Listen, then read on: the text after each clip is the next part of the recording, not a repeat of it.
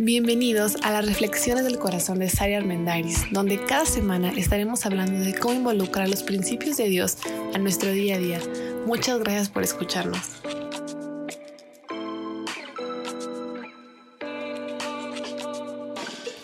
Hola, soy Sara Armendariz. Bienvenidos a un nuevo episodio de nuestro podcast. Hoy quiero comenzar con una frase del expresidente Harry Truman que dice así. En la vida puedes conseguir cualquier cosa siempre y cuando no te importe quién se lleve el mérito. La pregunta de hoy es, ¿los demás me perciben como una persona leal? ¿Qué tan leal estoy siendo en mis relaciones interpersonales? Mostrar lealtad es sin duda una de las mejores maneras de hacer grandes ingresos en la cuenta de confianza con cualquier persona. Cada vez que soy leal, hago un súper depósito en la cuenta de mi esposo, de mis hijos, de mi familia. Tiene un efecto dominó porque soy leal con una persona y el efecto se ve en todas las personas alrededor. Cada vez que alguien percibe que soy leal con otro, él a su vez empieza a incrementar su confianza en mí. Entonces, el depósito no nada más es en la persona en quien, con quien tengo un acto de lealtad, sino en todas las personas a nuestro alrededor.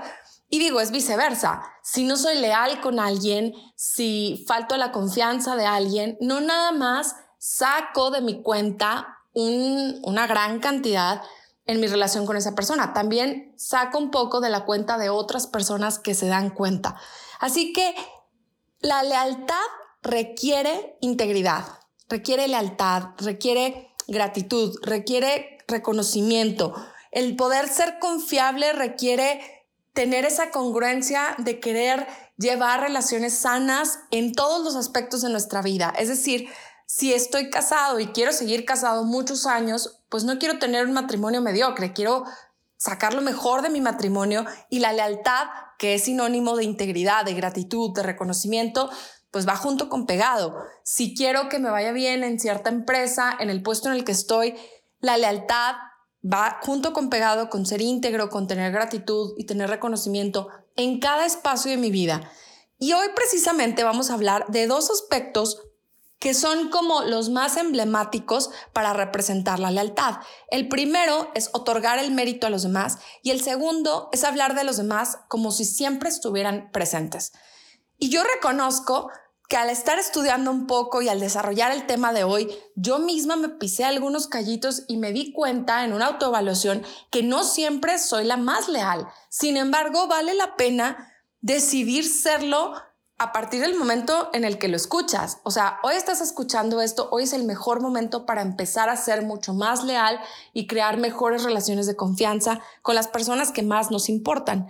Entonces, el primer punto es otorgar el mérito. Otorgar el mérito significa reconocer la parte del logro de las otras personas en los resultados. No nada más a nivel profesional, sino a nivel familiar, a nivel de relaciones. Y ahorita viene mucho a mi mente las relaciones de pareja, porque creo que lamentablemente vivimos una generación donde las relaciones de pareja a veces se convierten en una competencia en quién sabe más, en quién puede más, en quién tiene más la razón, en quién gana más, en quién logra más, en quién tiene más éxito. Cuando una relación donde hay una competencia constante no es una relación que va a ser duradera y que va a tener éxito. Al contrario, es una relación que se va a truncar en cualquier momento. Entonces, otorgar el crédito, otorgar el mérito al otro, es una forma de generar una confianza en ese entorno de tu familia, de tus amigos, de tu equipo de trabajo. Leí una analogía que escribió Jim Collins, que es un experto en negocios, y le llama la metáfora de la ventana y el espejo, donde él dice que cuando las cosas van bien, miras por la ventana y miras todas las cosas afuera y ves todo lo que todo mundo contribuyó para lograr los resultados que tenemos. Les atribuyes, les reconoces y les agradeces. Pero cuando las cosas no van bien, miras al espejo. Es decir, no miras afuera, no echas culpas, no acusas, sino que te miras a ti mismo y ves de qué forma tú puedes mejorar y tú puedes hacer las cosas diferentes. Porque un error muy común es dar el crédito cuando el otro está presente, pero quitárselo un poco cuando se va. O es dar el crédito y decir, bueno, reconozco que esta vez fuiste un poco más mesurado en tus gastos. Digo, todo el mes tuve que estarte diciendo que no gastarás tanto, pero bueno, lo lograste, ¿no? Felicidades. Eso no es dar el crédito, eso no es reconocer, eso no es em, poder otorgarle al otro cierta victoria, eso es te quiero reconocer, pero por abajo del agua te sigo diciendo que yo gano, que yo tengo la razón, que yo sé más y que yo siempre te voy a ganar. Y ese estado de constante competencia, pues en realidad no debería existir, porque si decimos que, por ejemplo, la persona con la que vivimos, en el caso de la relación de pareja, es la persona que más amamos, que es la persona por la que algún día juramos que íbamos a dar la vida entera, pues esta vida de competencia, esta vida de yo gano, pero ahora tú, pero voy a dar un mejor argumento y ahora te quiero convencer y ahora me voy a salir con la mía, pues no es una forma de llevar una relación saludable. Dar el, mérito a los demás significa celebrar aunque no sea algo extraordinario.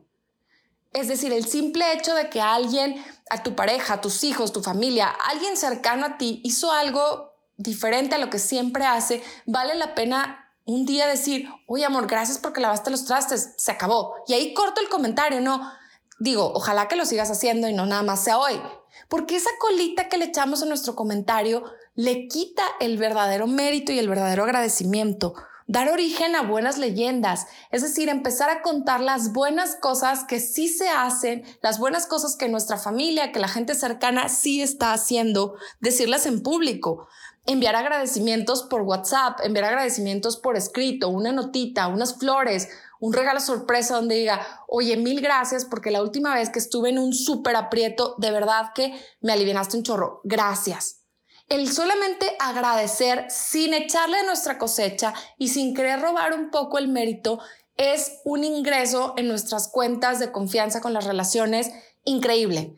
Y la verdad es que la gente no se lo espera. Cuando le das el mérito a los demás, saca de onda y es hasta raro porque dices, oye, pero ¿cómo es que me vienes a decir algo bueno si siempre dices lo malo? Algo quieres. O sea, no es de gratis, porque así está ya nuestro, nuestro set en la mente, ¿sabes? O sea, la forma en la que pensamos ya está así maquinando vivir a la defensiva y creyendo que no se nos puede dar algo bueno porque nos van a exigir algo a cambio. Sin embargo, dar el crédito significa ser intencional en los elogios y en los halagos, ser generosos en los elogios y en los halagos, sin adular a las personas, claro, sin hacer la barba. Pero yo creo que todos somos bien conscientes de en qué momento estamos elogiando y en qué momento ya estamos haciendo la barba. Hay una diferencia importante. Pero es ser intencional, ser generoso, ser consciente y a propósito decidir reconocer las cosas buenas que sí se están haciendo y dejar de ser esos expertos enjuiciadores con dedito apuntador de todo lo malo que se hace. No creo que haya una persona en la tierra que diga lo mejor de mi relación de pareja es que mi pareja se la pasa diciéndome todo lo que hago mal, todo lo que podría mejorar y todo lo que no está funcionando y por eso me encanta. Nadie anda así aunque nos escudemos en la famosa crítica constructiva, la verdad es que pues no construye siempre. Al contrario, la mayoría de las veces solamente genera un poco de resentimiento, un poco de rencor, porque sí somos lo suficientemente inteligentes para saber con qué actitud viene el otro comentario. Y la segunda forma de generar lealtad en nuestras relaciones es hablar de los demás como si siempre estuvieran presentes. Y creo que aquí es donde la gran mayoría se nos pisa un callito. Lo común es hablar bien de otros cuando están presentes, pero cuando se van, la verdad es que somos bien buenos para destrozar a las personas. Y es que es interesante porque a veces lo hacemos hasta poder quedar un poco bien con el grupo que se queda. Como una situación de camadería, de decir, ay, sí, fulanito, sí, yo también me di cuenta, pero bueno, o sea, es nuestro amigo, así lo aceptamos, ¿no? Y esos pequeños detalles lo único que genera es desconfianza en el grupo que se queda, porque yo qué garantía tengo de que cuando yo me vaya, cuando yo no esté, ellos van a hacer lo mismo. Y así el otro, o sea, ¿qué garantía tiene el otro de que cuando él no esté presente, tú no te lo vas a destrozar con lo que estás diciendo? El efecto negativo es rapidísimo, el efecto positivo no tanto. Si tú eres de las personas que decide quedarse callado cuando están criticando a otro, cuando están destrozando a otro y simplemente no participa en el comentario o hasta simplemente se para y se va o dice, oigan, por favor, ya, un alto, la verdad es que te van a ver raro. O sea, no vas a ser el popular ni el famoso, no va a ser como, ah, ya, qué payasada, por favor. O sea, es obvio que el otro es un tal por cual. O sea, ¿para qué te engañas? Sin embargo, el hacer lo correcto no siempre es lo popular, pero sí es lo que te genera mucho más ingresos en tus cuentas de confianza con las demás personas y con tu propia integridad. Hemos estado hablando mucho en los últimos episodios de ser personas congruentes, que lo que pensemos, lo que digamos y lo que hagamos sea la misma línea. Entonces, si yo digo ser una persona que busca ser veraz, que busca ser íntegro, que busca hacer lo correcto en todo momento, pues incluye cómo me desenvuelvo y cómo hablo de las demás personas aún cuando no están presentes. Creamos que, creemos, perdón, que generamos esa confianza con los presentes cuando nos unimos al mal comentario acerca de otra persona. Pero la verdad es que no, sí se va generando una fisura en la relación de confianza con los demás. A la larga algo pasa. Y no se trata de que a partir de ahora no puedes externar que estás en desacuerdo con alguien o no puedes desahogarte con tu mejor amigo acerca de algo que está pasando. Para nada. Pero se trata de vivir con una máxima que me gustó mucho y dice, la clave es hablar de modo que siempre se muestre respeto.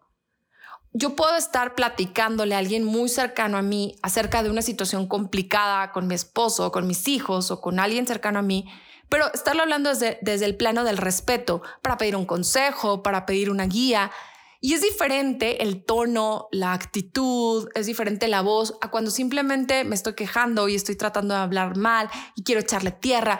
Y la verdad es que yo hablo por las mujeres porque soy mujer y en este ambiente hablar mal del marido, tirarle tierra al marido y sacar los trapitos al sol es lo más común. Es más, eso te hace quedar bien y te hace como ser como divertida, eh, estar en onda, ¿no? Hablar mal de los hombres parece que quedas bien, pero cuando te atreves a tener un punto de vista diferente, puede ser que en el momento no seas la persona más popular, pero yo te aseguro por experiencia propia que poco a poco vas a ver ingresos no nada más en tu relación de confianza con tu pareja, sino con las demás personas. Las demás personas empiezan a tener una perspectiva de ti y empiezan a, notarte como una persona íntegra, como una persona confiable, congruente con lo que estás haciendo.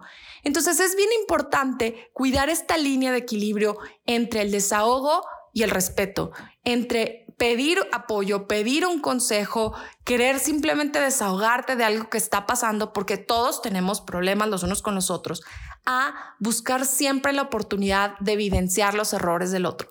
Porque de verdad que no hay nada más incómodo, bueno, al menos para mí, que estar en una reunión de amigos y que haya esa gente que nada más busca evidenciar los errores del otro y como con eso quedar un poco bien. Y te digo, yo soy la chocante que no le gusta. A la gran mayoría está de moda, pero sabes, en realidad eso no genera confianza, eso no habla bien de nosotros y es un mal hábito que adquirimos en el contexto y en la cultura mexicana, pero del cual si somos conscientes sí nos podemos zafar.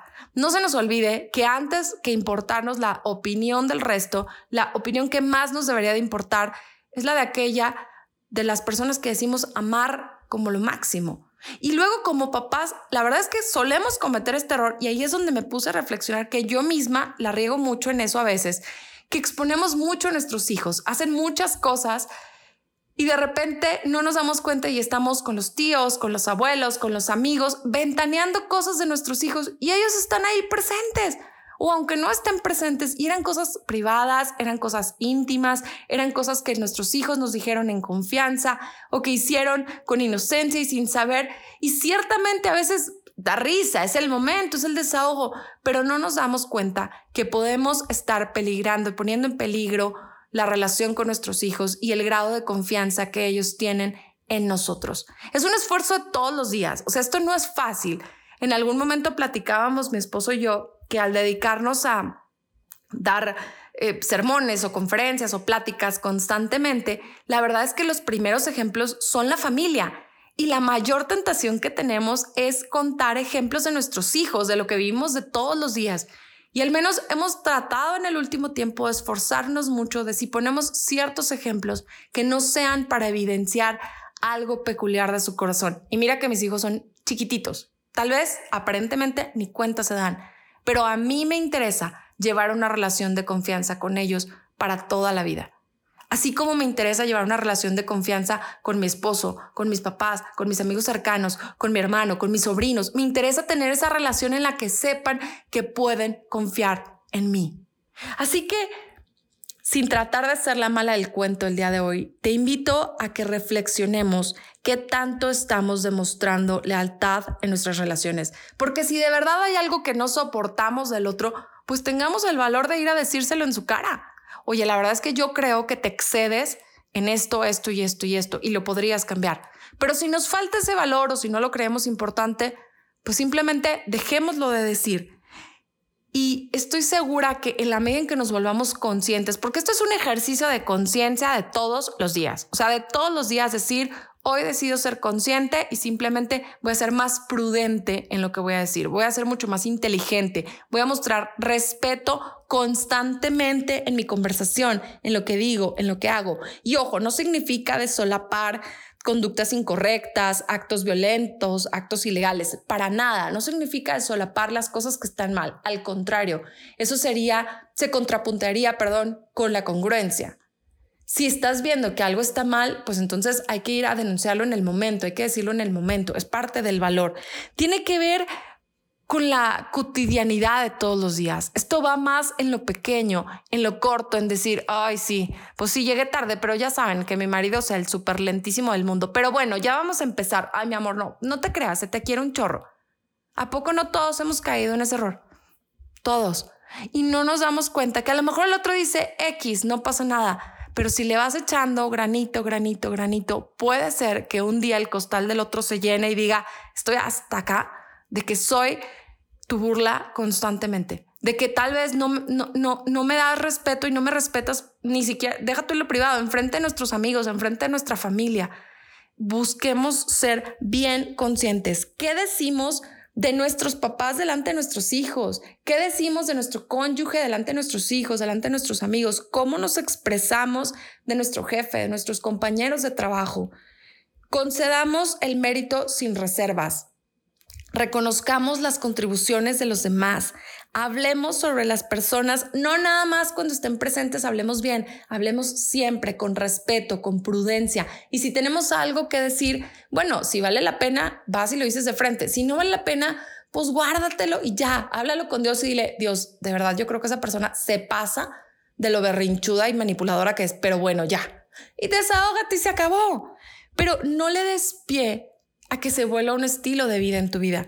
No, no revuelvas la información privada con lo que ventilas. Sé súper prudente. Aunque no parezca importante, no lo reveles. Aunque no parezca algo trascendental y aunque digas, ay X, hijo, o sea, te estás traumado porque te salió un grano. Pues a todos nos sale. ¿A poco no? ¿Qué opinan todas, amigas? ¿Verdad que no? A todos nos sale. Ya díganle que no X.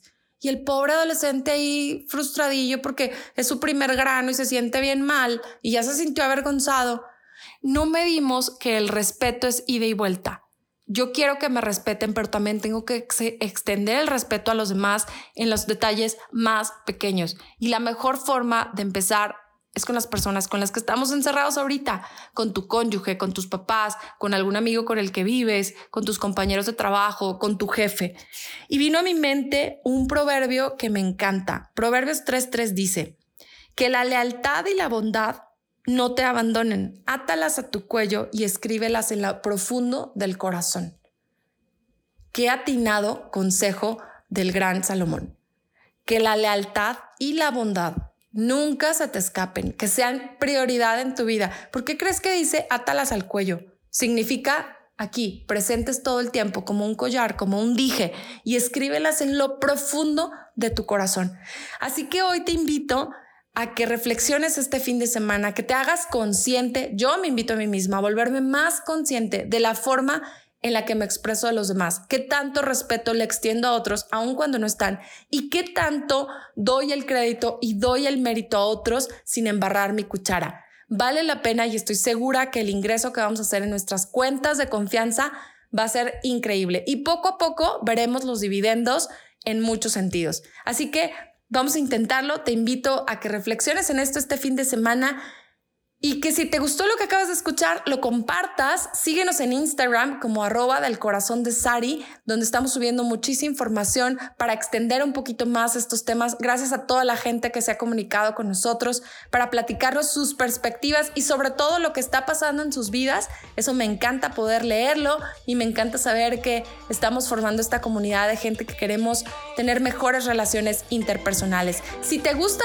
nuestro contenido, puedes seguirnos también en arroba identidad SLP en Facebook, en Instagram, en YouTube, en Twitter y descargar todo el material que tenemos para seguir creciendo en la fe y si te interesa relacionarte más con Dios, ahí vas a encontrar recursos extraordinarios. Deseo que tengas un gran día y nos escuchamos la próxima semana.